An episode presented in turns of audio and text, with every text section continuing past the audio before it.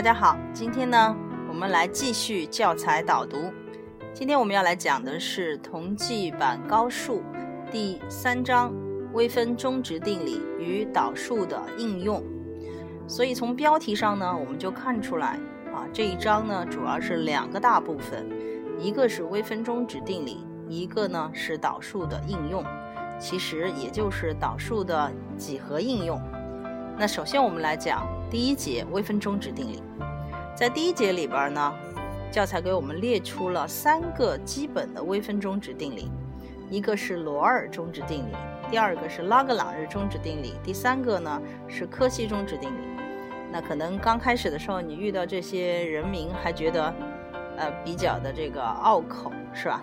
啊，但是慢慢你会更熟练一点啊，因为这些都是我们的前辈，罗尔啊、拉格朗日啊、柯西啊。有的有时候开玩笑说，老师我复习到半夜，我发现这个拉格朗日嗲嗲还在那儿看着我呢。哦，够阴森恐怖吧？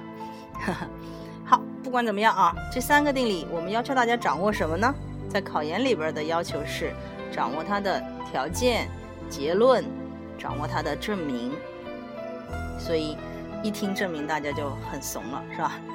嗯，这个觉得自己不够好啊。但是我们说啊，这三个定理的证明是非常经典的，而且是有特色的，是可以拿来拓展的。所以，呃，如果你不把它记住，那你考试应付不了的。啊，而且我们在历史上呢，曾经考过一次原题，就是让你证明拉格朗日中值定理，啊，所以你可以想象它们三个何其之重要。那么我们首先说罗尔中值定理，它要用什么证？它要用费马盈利证，所以又多出来一个，就是费马盈利。你要知道条件、结论，还得知道呢它是怎么证的。费马盈利的证明是比较有趣的啊，你好好的去看一下。那么罗尔、拉格朗日和柯西的话，本身三个定理的这个条件是慢慢在放宽的啊。刚开始的时候，罗尔呢是要求比较高的啊，B 区间上连续，开区上可导，端点直相等。而拉格朗日呢，叫罗尔又把它放开了一点，它没有第三个端点直相等的条件了。然后柯西中值定理呢，它稍微更特别一点，因为它这儿引入了两个函数。所以它稍微特别，那么我们说，我们就是用罗尔证明了拉格朗日中值定理，证明了柯西中值定理啊，所以在这里边，拉格朗日中值定理的证明和柯西中值定理证明引入了很重要的这个辅助函数，所以这个辅助函数是怎么设的啊？你要搞清楚。好，这样的话，我们中值定理就这么讲了啊，嗯，不难记的，你用这个几何意义。中值定理的条件、结论都是非常好记的。好，这是第一节。第二节呢，洛必达法则。洛必达法则大家印象都比较深刻，为什么呢？因为有了洛必达法则，我们算极限啊，我们发现哎又多了一种方法，而且很好使啊。只需要把这个分式的分子和分母分别求导，然后再来算极限就 OK 啊。但你要注意，它里边还是有条件的。首先呢，你要符合它的类型，啊，它属于未定式的两种零比零型和无穷大比无穷大型，这是第一个模式要符合。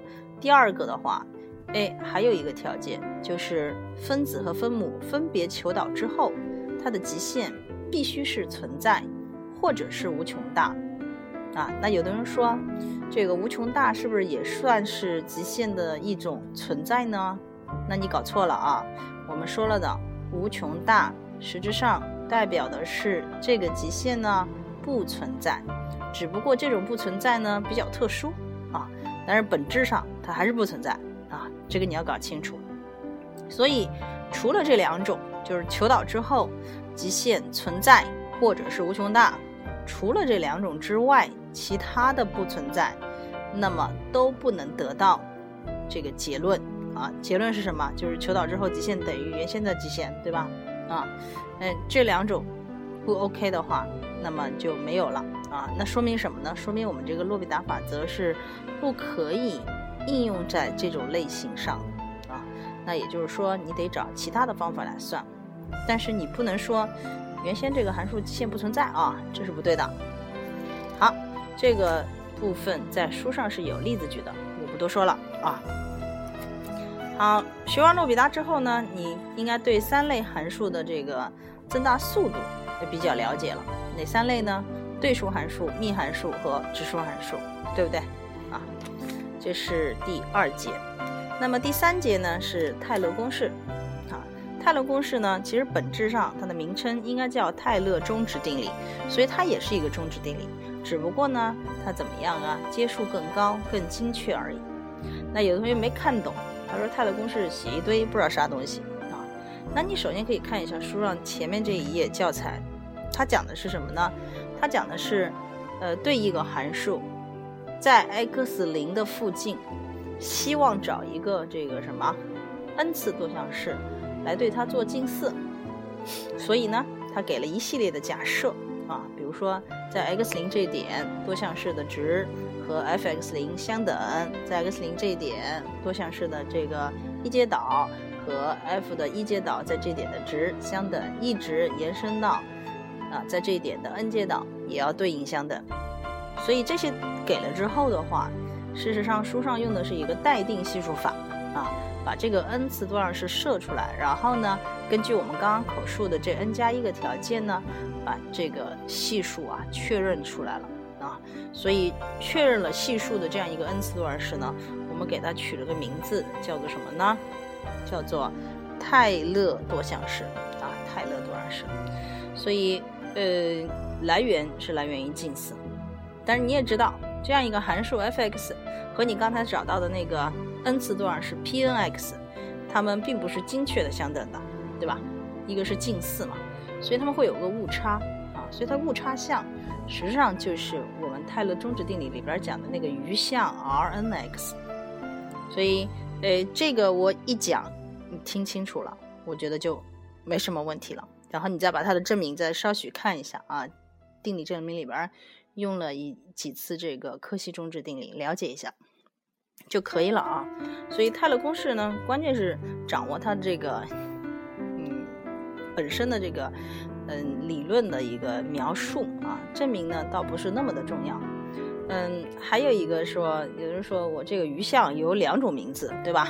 啊，一种叫做拉格朗日余项，而拉格朗日余项实际上就是精确的余项啊。还有一种呢是叫做什么呢？叫做 piano 余项，对吧？piano 余项呢，实际上就是呃高阶无穷小的一个表达啊，高阶无穷小的表达。所以这个仔细去区分一下啊。当然，泰勒公式呢，我们刚刚描述的是在 x 零处的一个展开啊，x 零处的一个展开。那么如果 x 零等于零的话，那么又是零点处的展开啊。所以，嗯。简单的讲，普通的就叫泰勒公式。如果 x 零正好等于零呢，我们的名字叫做什么呢？叫做 Maclaurin 公式，对吧？所以这里边又出现了四个啊，一个是泰勒，一个是 Maclaurin，还有一个是 Lagrange，还有一个是 Piano，四个啊，是两两可以搭配的啊。那你好好看一下。好，泰勒公式干什么？啊？我考研里边干什么？考研里边主要是用在计算啊以及这个证明里边的。所以，尤其是计算里边啊，用的比较多啊，你可以要关注一下啊。好，这是第三节啊，我们这章内容挺多的啊，我讲到现在这个还得讲啊。我们继续看第四节，第四节是什么呢？函数的单调性和曲线的凹凸性。所以第四节其实也是一个挺有趣的一个节次，什么呢？嗯，我们事实上是希望通过导数。啊，它的一个在几何方面的应用来描述单调和凹凸啊，所以嗯，单调和凹凸本身这个概念啊，单调性在第一章已经介绍过了，而凹凸呢，呃，我们是在这一章来介绍的啊，它们是比较类似的一个定义啊，就是在一个区间上是吧，任取两个点一大一小，如果始终恒定的有某个。不等式成立，我们就说啊，单调递增、单调递减，或者是凹或者是凸啊，所以这个你可以完全类比的来记。好，这是这个。那么我们印象最深刻啊，对导数的印象最深刻的恐怕就是这个定理，就是利用区间上点点导数值大于零，推断这个函数在这个区间上是单调递增的；点点导数值小于零，推断函数在这个区间上是单调递减的。所以这是一个利用一阶导判断啊，利一阶导符号来判断单调性的一个定理。当然你要注意了，这里边还是有前提条件的，这个函数是在 B 区间上连续，在开区间上可导的啊，注意一下。这是一个很好的定理啊，我们考研也用的比较多啊，尤其是在这个不等式的证明里边也经常用，所以你要把它记住啊。好，那既然有人说我可以用一阶导的符号来判断这个单调性，那我这个凹凸性是不是也可以用导数来判断呢？啊，我们说确实是这样子的，我们是用二阶导的符号来判断凹凸性的啊，所以你紧接着凹凸性这这一节次后边一个定理就是讲。二阶导恒大于零，那么是凹的；二阶导恒小于零呢，是凸的啊。我们在考研里边的凹和凸，就完全是对应着同济版高数上所定义的凹和凸。呃，也就是说，这个中国字凹怎么写的啊？那个图像的样子就叫凹啊。中国字这个凸怎么写呢？那个往上凸的这个方式就叫凸啊。这点你搞清楚。好，这是这个啊。那么还有一个拐点的概念，拐点的概念呢，实际上它也讲的比较明了啊，很简单，就是凹凸性啊发生改变的点，我们就叫它什么？就叫它拐点，对不对啊？凹凸性发生改改变的点就叫拐点，所以这个容易啊，所以你要看看怎么去找拐点。这儿呢，书上给了我们一个步骤啊，我们就不多说了啊，以后再仔细谈。最后呢，我们来到一个很重要的节次，就是函数的极值和最值啊。函数的极值和最值，首先极值这个概念是第一次看到，呃，然后有同学还是极度不适应这个零域啊，是吧？我们上次说过，零域呢实际上就是讲的 x 零的零域啊，代表的是 x 零附近的一个描述，是吧？呃，这个附近可大可小啊，只要有就可以了，是吧？所以它左边、右边都得有啊，左边、右边都得有。因此，它这个极值的定义啊，就是针对 x 零的附近来定义的啊。他说啊，在这个 x 零的附近，其他的函数值如果始终小于 f(x 零的函数值，那么就称 f(x 零是 f(x) 的一个极大值；反之呢，就是极小值。所以这样一看的话，很明显。这个极大是个局部的极大啊，局部的最大，或者说，因为我这是什么？我的附近嘛，对吧？啊，所以你要搞清楚极值这个概念是局部性的啊，是局部性的。好，讲完极值的概念之后，马上大家感兴趣，那我这个希望知道这个函数有多少个极值点啊？嗯，或者说判断极值点是谁啊？那么这个时候就复杂了，你可以看到书上整整用了三页来讲必要条件和充分条件。所以首先大家可能对这个逻辑上什么是必要条件，什么是充分条件都搞不清楚，是吧？所以我们回顾一下中学讲过的，中学讲过的是 A 推出 B，那么称 A 是 B 的什么充分条件，B 是 A 的必要条件，或者我们说必要条件指的是性质，对吧？A 推出 B，那么 B 是 A 的。必要条件的话，就是 B 是 A 的性质，A 成立了，那么 B 是它相应的一个性质。那么充分条件呢？我们说是个判定，是吧？A 推出 B，A 是 B 的充分条件，也就是由 A 判定了 B 的成立啊。所以这个我们又回顾了一下啊。因此这儿我们讲求极值点啊，嗯，没有办法，必须必要和充分结合，因为它不是一个充要条件，它没有充要条件。所以他只能说哦，我是极值点，那我怎有怎样的性质啊？然后再说啊，具备怎样的一个判定条件，我才能确认你是一个极值点？所以一方面是必要啊，必要用来干什么呢？必要条件是用来筛选大范围的啊。比如说我们找帅哥是吧？你在全班找帅哥的话，我就呃取一个这个什么，哎。帅哥的一个必要条件是吧？找身高多少，颜值多少，等等等等，是不是？所以这个是框大范围的啊。但是这个大范围不是说你一定具备了这些身高和颜值，你就是最帅的那个帅哥了，对吧？所以我们还要判定啊，所以你还可以继续用这个充分条件，再把这个范围缩小，最后呢找到这个真正的帅哥啊。因此啊，我我讲了这个例子啊，嗯，想讲的就是说，我们这儿找极值点就是这样一个意思啊，先通过必要条件框选大范围。然后通过充分条件呢来筛选真正的极值点，所以必要条件呢，我们这儿其实应该是一个是这样讲的，他说啊，可导的函数啊，在 x 零处可导的函数，如果在这点上取得极值，那么它在这点的导数值是等于零的，所以这个呢，实质上是它的一个必要条件，是吧？就是可导的极值点是驻点。可导的极值点是驻点啊，我们所谓驻点就是一阶导等于零的点啊。好，所以这个其实是费马盈利啊，我们前面已经证明过了。但是我们说，呃，这个必要条件不是充要的，它不是充分的啊。就是说驻点它一定是极值点吧？啊，这回答是 no 的啊，是不一定的。